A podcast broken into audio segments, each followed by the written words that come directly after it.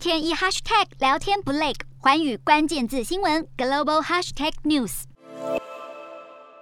影片中，众人在重兵把守的门口向警方悲愤吼叫，情绪激动是难免的。因为疫情，这群人被困在公司大楼中已经六天。男子失控怒吼，确诊者和接触者始终处在同一个空间，已经出现群聚感染，就连孕妇和小孩也都被关在一起。至于上海当局日前宣布，十四号起中小学实体课程全部停课，客运也暂停行驶，民众的生活大受影响。另外，集体大崩溃的情况竟然也出现在救人的医院。上海市第六人民医院日前爆发院内感染，防护装备不足的护理师被要求去照顾确诊病患，医生却动手逼护士上阵，引发肢体冲突。此外，河北省的医院也是一片混乱，有医院医护人员联名发出求救信，表示院内爆发疫情，接触过确诊者的所有护理师全部染疫，他们向上级求援，却被要求自救。疫情爆发，众院四起。然而在此时，竟然有快筛剂业者在微信朋友圈宣称心情好，还抛出了哇哈哈字样的贴图，此举马上让。引来发国难财的批评，一场疫情把人性最真实的一面都呈现了出来。